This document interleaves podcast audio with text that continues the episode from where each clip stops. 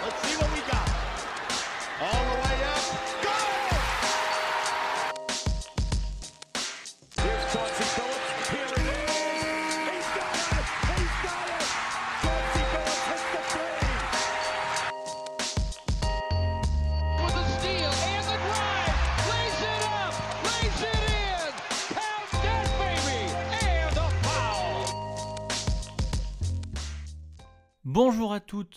bonjour à tous et bienvenue dans les chroniques de Motor City.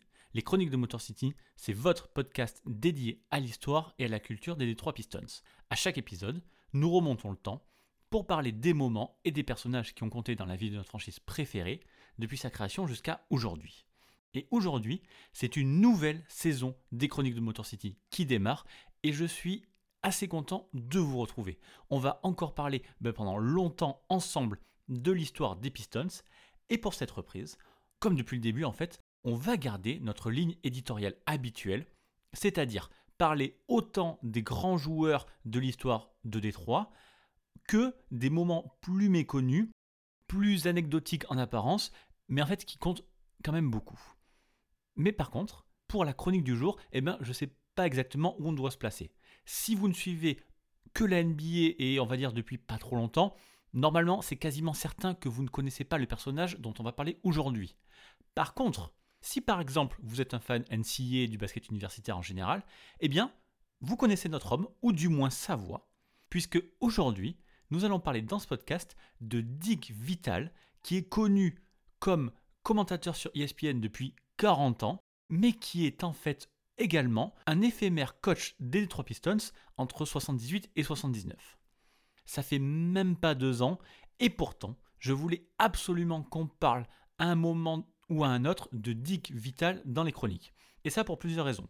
D'abord, parce que lui, il a eu les clés de la maison Pistons à un moment précis de leur histoire, en étant à la fois coach, responsable des opérations basket, mais même quasiment ambassadeur de la franchise à une époque où elle n'existait pas vraiment dans le paysage NBA. Et puis, c'est intéressant parce que Dick Vital a essayé de relancer une nouvelle ère à Détroit juste après la fin des années 70, donc juste après la fin de l'ère Bob Lanier.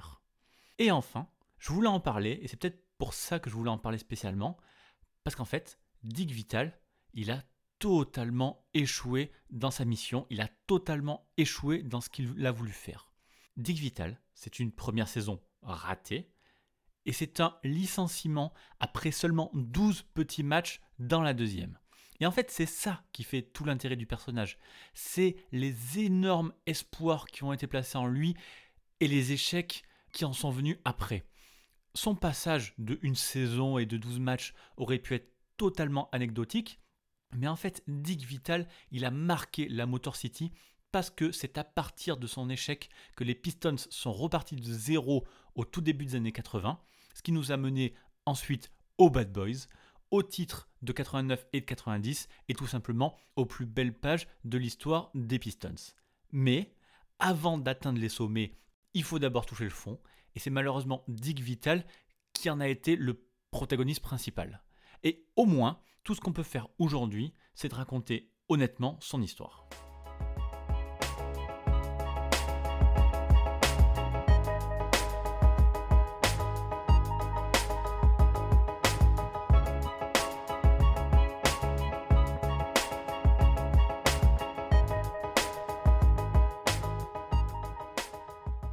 Commence donc notre histoire en mai 1978 avec la saison NBA des Pistons qui vient de se terminer.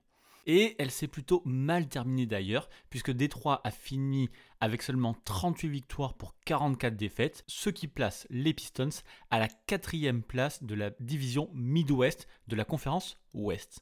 Parce que oui, à l'époque, Détroit est considéré comme une équipe de l'Ouest. La division Midwest, elle est plutôt assez faible d'ailleurs, et pourtant, les Pistons ont fini très très loin d'une place en playoff. Le nouveau GM, Bob Kaufman, lui, il a viré son coach Herb Brown en cours de saison, et il a tout simplement pris sa place, histoire de finir la saison, on va dire, complètement en roue libre. Et pourtant, on ne peut pas dire que le Détroit de cette époque est une équipe totalement horrible, puisqu'avant ça, les Pistons sortaient quand même de 4 qualifications en playoff consécutives, dont 2 demi-finales de conférence.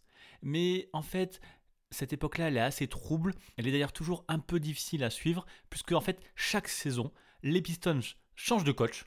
Et une fois sur deux, ils changent aussi de GM. Voilà, c'est un peu compliqué à suivre, sauf que on est en 1978 et les Pistons sont en quelque sorte à la croisée des chemins. Ça fait maintenant 20 ans que la franchise a déménagé de Fort Wayne à Détroit, mais elle a toujours du mal à se faire une place dans le paysage sportif de la Motor City. Surtout que la concurrence est quand même assez forte, avec les Tigers qui ont gagné les World Series 10 ans plus tôt et qui ont bien aidé la ville après les émeutes de 67, avec les Lions qui bénéficient de la nouvelle popularité de la NFL qui est devenu le sport numéro 1 aux États-Unis, et puis avec les Red Wings qui eux sont carrément les mieux implantés puisqu'ils sont là depuis 1926 et en plus ils enchaînent les coupes Stanley. Donc vous pouvez à peu près considérer qu'à cette époque-là, les Pistons n'existent pas. Il n'y a pas de fans dans la ville, il n'y a pas de communauté basket et pas grand monde vient voir les matchs. Le meilleur souvenir qu'on peut avoir à la rigueur, c'est une série de playoffs qui était passionnante hein, contre les Bulls en 1974, qui allait jusqu'au Game 7. Mais bon, même cette série, les Pistons ont fini par la perdre. Et en plus, à part avec Bob Lanier qui a Détroit depuis 7 ans maintenant et qui commence doucement à vieillir, les Pistons n'ont pas vraiment connu de très très grands joueurs. Et donc pourtant, cette année 78, elle est très importante pour Détroit. Déjà, l'équipe va déménager. Elle va quitter la Cobo Arena, que Bill Davidson déteste, pour rejoindre le Pontiac Silverdome, qui est un stade de foot américain déjà occupé par les Lions. Et puis, c'est assez important, la franchise va également quitter la division Midwest de la conférence Ouest pour enfin repasser à l'Est plus naturellement, et ça dans la division centrale. Alors Bill Davidson, le propriétaire, se dit qu'il a maintenant besoin d'un architecte pour faire gagner cette équipe. Il a besoin de quelqu'un qui pourrait la coacher, lui apprendre à gagner et même quelqu'un qui pourrait la faire exister dans cette ville qui ne s'intéresse pas tellement au basket. Et c'est le chroniqueur sportif du Detroit Times, Joe Falls, qui va débloquer la situation en soufflant à Bill Davidson le nom de Dick Vital. Et c'est pas tellement une surprise qu'il lui cite ce nom-là, puisqu'en 1978, Dick Vital est quelqu'un d'extrêmement populaire à Détroit. Pour revenir un tout petit peu en arrière, Vital, il a commencé sa carrière de coach en 1962, tout en bas de l'échelle, à la Lincoln School de Garfield, dans le New Jersey. Et puis, plus tard, avec l'East Rutherford High School, il remporte deux championnats d'État du New Jersey. Au total, comme coach du lycée, il aura un bilan de 131 victoires pour 47 défaites seulement. Dick Vital passe donc naturellement à l'étape suivante en devenant assistant coach à Rutgers en NCAA. Et puis enfin, en 1973, il est recruté pour coacher directement le programme basket de l'Université de Détroit. Alors, si vous ne connaissez pas l'Université de Détroit en NCAA, c'est normal. C'est une toute petite université coincée entre Michigan State et Michigan. En fait, les titans, ils s'appellent comme ça, les titans de l'université de Détroit, ils sont à peu près des inconnus qui ne gagnent jamais rien et ça depuis longtemps.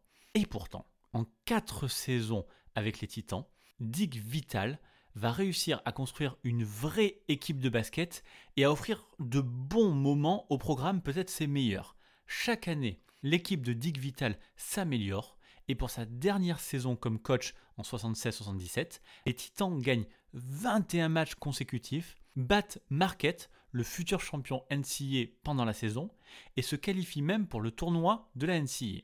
Alors bon, ils perdront au deuxième tour contre Michigan d'ailleurs, mais cette année-là, les Titans gagneront au total 25 matchs, soit le record de la toute petite fac, petite fac au niveau basket. Et sur ces 4 ans, pour cette toute petite université, je le rappelle encore, Dick Vital aura gagné 79 matchs pour seulement 30 défaites. Et juste après ce parcours, Vital quitte son poste de coach pour prendre celui de directeur sportif de l'université de Détroit. L'université, elle l'aurait plutôt bien gardé comme coach, mais Vital, il a quand même un problème. Il prend les choses vraiment trop à cœur et la pression du résultat attaque même sa santé et elle lui a causé plusieurs ulcères à l'estomac lors de sa dernière saison comme coach. Donc, pour faire retomber la pression, il quitte le banc et prend place dans un bureau un peu plus calme.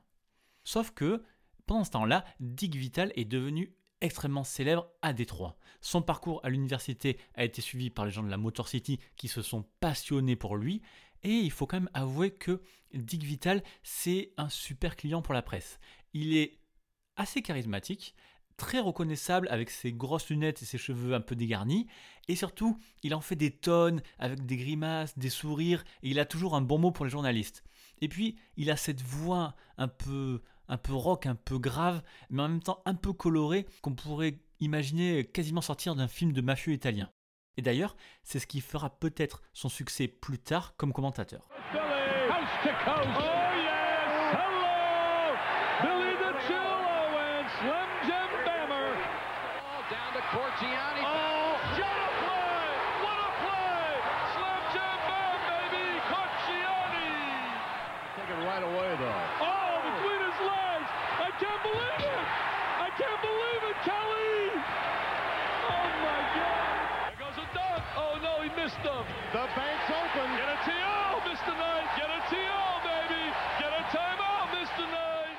Bref, Joe Fols glisse le nom de Dick Vital à Bill Davidson, qui l'engage immédiatement après la fin de la saison NBA en mai 78 pour 3 ans et 300 000 dollars. Et tout de suite, la mission de Dick Vital commence. L'ouverture de la saison est encore loin, mais Vital doit aussi mettre la franchise à la une des journaux.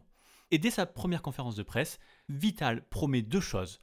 Un, que les joueurs et le staff se donneront à 120%, et de deux, qu'il va revitaliser l'équipe. Et à partir de là, c'est tout un gimmick qui se met en place à Détroit, avec un jeu de mots sur le nom de Dick Vital qui marche quand même beaucoup moins bien quand on le traduit. En gros, le nouveau coach était là pour revitalizing les Détroit Pistons. On voit d'ailleurs ensuite ce jeu de mots partout dans la ville, sur des affiches, sur des t-shirts, sur des autocollants. Et puisqu'on parle de vêtements, disons aussi un mot sur l'un des tout premiers chantiers de Dick Vital. Pour symboliser le changement qu'il allait mettre en place et le déménagement dans le Silverdome, les Pistons changent de maillot et impliquent leur nouveau coach dans la création.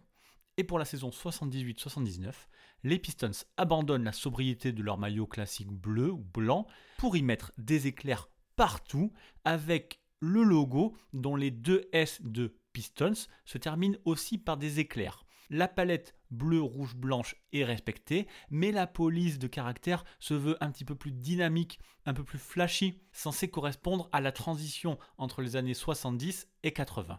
À Détroit, ce maillot s'appelle le Lighting Bolt et Dick Vital lui-même expliqua ensuite que les éclairs étaient censés justement représenter sa promesse de revitaliser l'équipe, exactement comme il l'avait fait avec l'université de Détroit. Et pour ceux qui sont curieux, je vous mets une image de ce maillot dans la description de ce podcast. Bref, armé de ces nouveaux maillots, de ces nouveaux designs, Dick Vital est tous les jours sur le terrain pendant l'été pour faire parler de son équipe. Il donne des ballons de basket dans les restaurants. Il participe à des petites animations où il shoot des lancers francs dans les centres commerciaux. Il appelle personnellement les gens qui avaient annulé leur abonnement. Mike Abdenour, le légendaire préparateur des Pistons, expliquait qu'avant la venue de Dick Vital, les Pistons n'avaient pas vraiment abordé les choses de manière professionnelle et que lui avait énormément fait pour la notoriété de l'équipe en ville. Sauf qu'une fois qu'on arrive en septembre 78, donc au tout début de la saison 78-79, vous allez voir que l'hyperactivité de Dick Vital a deux gros défauts. Le premier, c'est qu'il est complètement cuit alors qu'on n'a même pas joué un seul match de basket. Et le deuxième, et c'est peut-être le plus grave, c'est que Dick Vital n'a pas assez bossé la manière d'aborder le basket en NBA. Bon, pour être tout à fait honnête, il n'a pas eu aussi beaucoup de renforts, puisque pour la quatrième fois en six ans, les Pistons n'ont pas eu de choix au premier tour de la draft. Par contre, Dick Vital a quand même profité de la draft pour amener deux de ses anciens joueurs de l'université de Détroit, à savoir Terry Tyler et John Long, qu'il a pris avec les pics 23 et 29 du deuxième tour. Et on arrive au tout premier match de la saison, aussi le tout premier au Pontiac Silverdome, et le forcing de Dick Vital a porté ses fruits puisque le peuple de Détroit s'est déplacé en nombre. Les Pistons perdent ce premier match de 2 points 105-107, ce qui pourrait être ben, sans importance, Mais en fait, c'est déjà le début d'une mauvaise série, puisque Détroit va perdre 5 matchs d'affilée pour ouvrir la saison. Et après à peine une semaine de compétition, eh bien, Dick Vital doit être hospitalisé pendant plusieurs jours pour des douleurs à l'estomac liées au stress. C'est son ulcère qui revient. Le nouveau coach des Pistons dira plus tard qu'il avait carrément peur de faire une saison à 0 victoire pour 82 défaites. Même si vous vous dites qu'il n'y a aucun moyen que ça devienne possible, même si vous calculez les moyennes dans l'histoire, eh bien, vous commencez quand même à penser à ce genre de choses. Bon, finalement, 11 jours plus tard, le 25 octobre 78, les Pistons de Dick Vital gagnent enfin un match en battant Cleveland 110-105. Et malheureusement pour le coach, il n'était pas là pour en profiter, puisqu'il s'est fait expulser avant la fin du match, au troisième quart-temps, pour s'être quasiment battu avec les arbitres. En fait, la saison de Dick Vital, elle est très compliquée.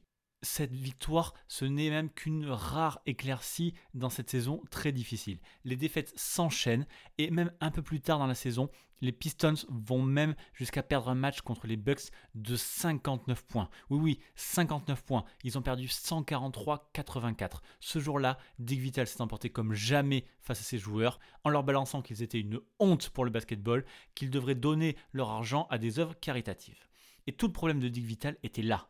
Il ne savait pas perdre. Alors, ok, ça peut peut-être être une bonne chose d'avoir cette culture de la gagne, mais pour lui qui a peur de la défaite jusqu'à s'en bousiller la santé, eh bien la transition entre la NCA et la NBA a été trop brutale. Début janvier 79, Dick Vital avait déjà perdu plus de matchs avec Détroit en quelques mois à peine qu'il n'en avait perdu en 4 saisons à l'université.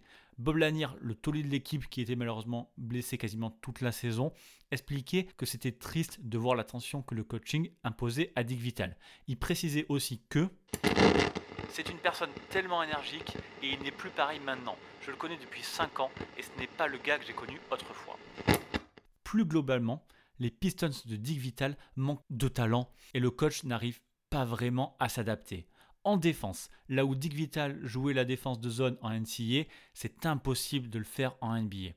Et encore, heureusement que ML réalise la meilleure saison défensive de sa carrière en étant leader aux interceptions en NBA et logiquement nommé plus tard dans la All Defensive Second Team.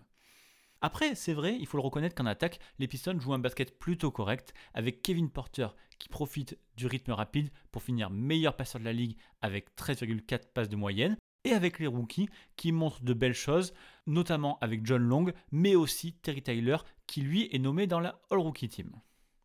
Et puis, les choses s'améliorent quand même doucement avec le meilleur moment de la saison de Détroit qui arrive en mars avec une victoire 116-117 contre les Celtics on commence à se dire que le jeu offensif des Pistons pourrait peut-être rattraper leur horrible défense, et à ce moment-là, en mars, Dick Vital commence même à imaginer les playoffs possibles.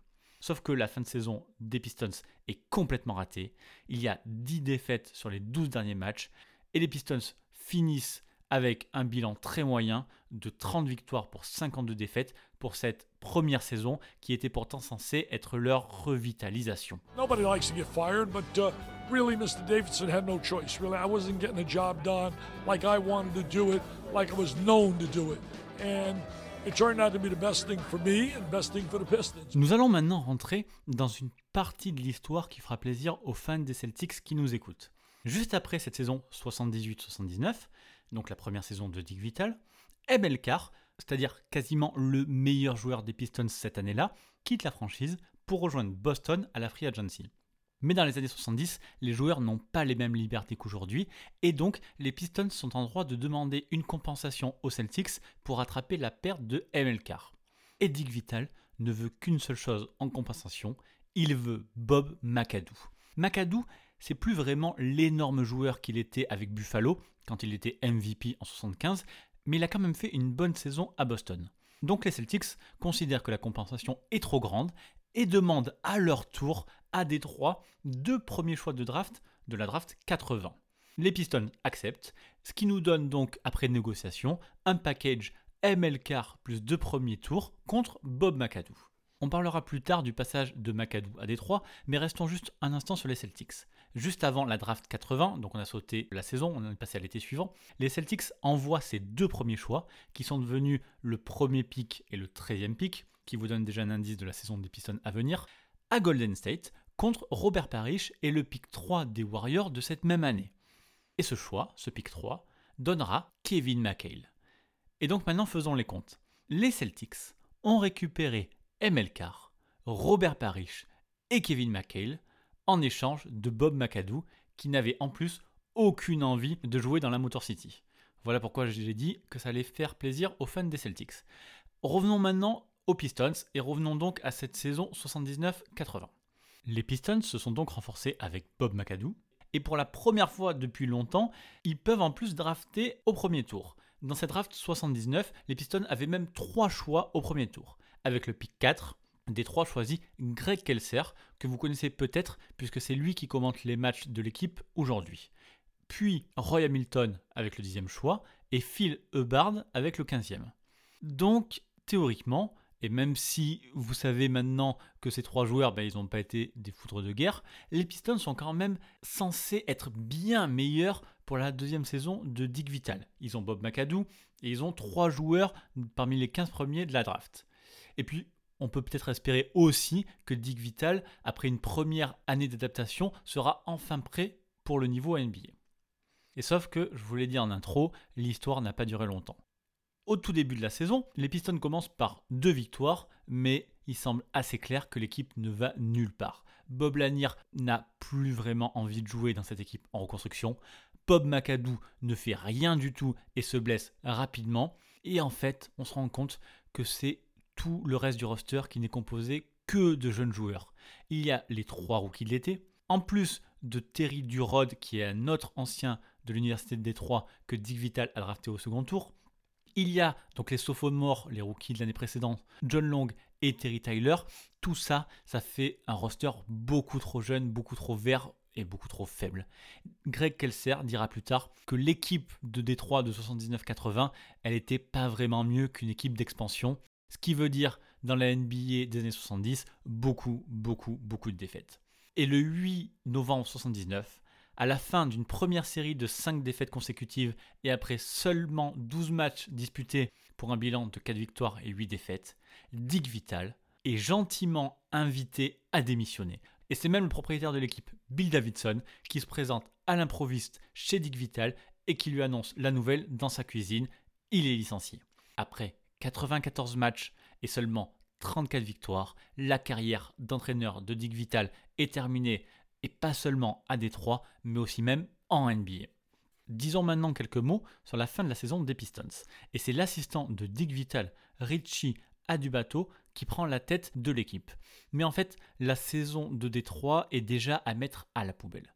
Bob Lanier demande à partir et ça marque le début du grand ménage dans la Motor City. John Schumatt, qui a pourtant starté 8 des 9 premiers matchs, est carrément coupé en octobre. Puis c'est Jim McElroy, recruté dans un trade l'été précédent, qui est envoyé à Atlanta contre rien du tout en janvier. Mais surtout, c'est Bob Lanier, le futur Hall of Famer et le seul vrai talent de l'équipe, qui est enfin échangé à Milwaukee contre Ken Benson et un futur tour de draft. Sans Lanier, avec un Bob McAdoo constamment blessé que les gens de Détroit appellent Bob McAdont, avec un paquet de jeunes joueurs et avec un coach rookie, il n'y a pas de miracle et les Pistons signent une horrible saison en ne gagnant que 16 matchs, finissant par perdre 29 de leurs 31 derniers matchs. C'est tout simplement la pire saison de l'histoire de la franchise. Et comme je vous l'ai dit plus tôt, avec un tel bilan, Détroit aura évidemment le premier choix de la draft 80, mais ça n'a aucune importance puisqu'il est parti à Boston dans le trade pour faire venir Bob McAdoo. Et d'ailleurs, pour info, ce fameux McAdoo ne jouera que 64 matchs à Détroit et sera coupé la saison suivante. Et le pire de tout ça, c'est que c'était juste de la mauvaise volonté de sa part, puisque un an plus tard, il signe chez les Lakers, et là, comme par hasard, pendant 4 saisons, il retrouvera un niveau tout à fait convenable et aura même un rôle très important dans le titre de Los Angeles en 85. Bon, maintenant, retour à Dick Vital, et la question est de savoir qu'est-ce qu'il est devenu et pourquoi il n'a plus jamais entraîné en NBA.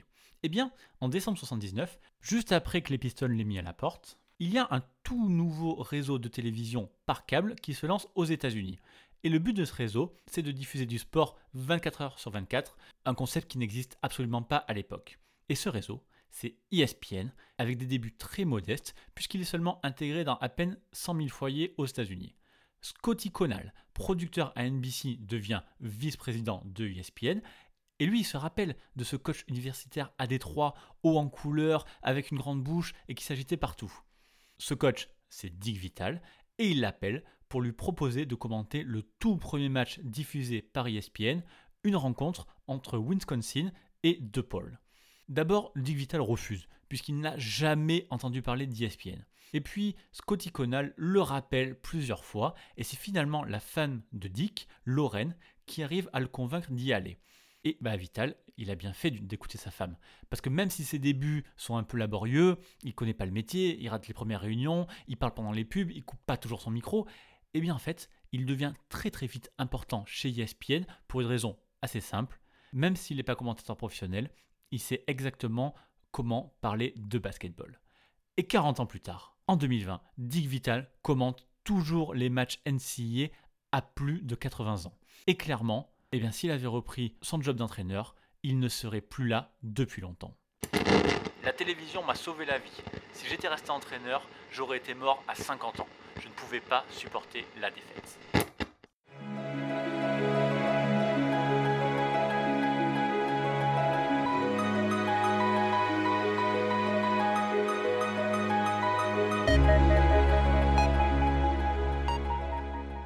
Avant de finir ce podcast, je dois vous parler d'une chose très importante qu'a apporté Dick Vital lors de son passage aux Pistons. C'est littéralement sa toute dernière contribution et c'est sans doute la plus importante. On revient donc à ce fameux 8 novembre 1979 quand le propriétaire Bill Davidson débarque dans la cuisine de Dick Vital pour le foutre à la porte. À l'époque, il n'y avait pas vraiment de general manager à Détroit, et Vital jouait un petit peu le rôle de l'homme à tout faire et rendait les comptes directement à son propriétaire. Donc, Bill Davidson vire Dick Vital, et là, au lieu d'avoir de la rancune, Vital dit à Bill Davidson qu'il connaît le candidat idéal pour prendre sa succession. Et c'est là que Dick Vital lâche le nom de Jack McCloskey, à l'époque assistant coach des Pacers. McCloskey, vous le connaissez forcément puisque c'est lui qui sera l'architecte des Bad Boys. C'est lui qui a drafté Isaiah Thomas, Joe Dumars, Denise Rodman. C'est lui qui a monté des échanges pour faire venir Bill Lambier, Rick Mahorn, Adrian Dantley, James Edward, etc. Eh bien, sans cette ultime recommandation de Dick Vital, tout ça n'aurait sûrement pas été possible. Parce que si Dick Vital proposait McCloskey pour prendre sa succession comme coach, Davidson a suivi son conseil, mais a offert au futur trader Jack le poste de general manager. En fait, Davidson, il en avait marre de devoir tout gérer, et en décembre 1979, Jack McCloskey devenait le nouveau chef des opérations basket des Pistons. C'est donc lui qui a mis en place le trade de Bob Lanier et c'est lui qui commencera à nettoyer le roster des Pistons alors même qu'il n'a pas de choix de draft en 80. Ça lui prendra donc un an entier et la construction des Bad Boys démarrera avec la draft d'Azaya Thomas et de Kelly Tripuka en 1981. Voilà, on arrive donc à la fin de ce podcast. Il fallait, vous comprenez, parler de Dick Vital parce que même si le succès n'a pas été au rendez-vous, il y a eu beaucoup d'espoir sur cet homme, avec des années 70 qui ont été terribles, mais ce qu'il avait fait avec l'université de Détroit, eh bien, il aurait peut-être pu le faire avec les Pistons, il aurait pu être l'homme de la situation. Et puis, ces années-là, il fallait en parler parce qu'il y a eu beaucoup de changements. Il y a eu le déménagement au Pontiac Silverdome, il y a eu la fin de l'herbe Blanir, le changement de maillot, d'ailleurs des maillots qui seront abandonnés dès 1981 pour bien marquer cette ère Dick Vital qui n'existait pas vraiment. Mais aussi, il a apporté une sorte de professionnalisation des Pistons qui ont enfin commencé, grâce à lui, à exister sur la scène sportive de Détroit et à trouver des moyens de faire parler d'eux, comme avec cette fameuse revitalisation. Et même si ça n'a pas marché, en quelque sorte, l'échec de Dick Vital était nécessaire pour refaire démarrer vraiment la franchise.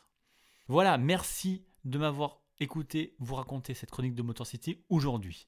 Il ne me reste plus qu'à vous dire bah, que les chroniques de Motor City sont disponibles partout, sur Apple Podcasts, sur Spotify, sur Google Podcast, sur Deezer et sur les applis de podcast comme Podcast Addict sur Android. Je remercie vraiment chaque personne qui a pris le temps de laisser un commentaire ou une note sur Apple Podcast. Et si vous ne l'avez pas fait et que vous avez un appareil Apple à la maison, je compte sur vous. Ça aide beaucoup à faire découvrir le podcast. Sinon, le simple fait d'en parler autour de vous ou de le partager sur les réseaux à vos proches, etc., c'est déjà énorme. Je suis content qu'on reparte pour une session des chroniques de Motor City. Et en attendant le prochain podcast, je vous invite à me retrouver pour en parler, pourquoi pas, sur Twitter, at pistonfr et sur le site pistonfr.com. Merci encore pour votre soutien et à très bientôt pour une prochaine chronique.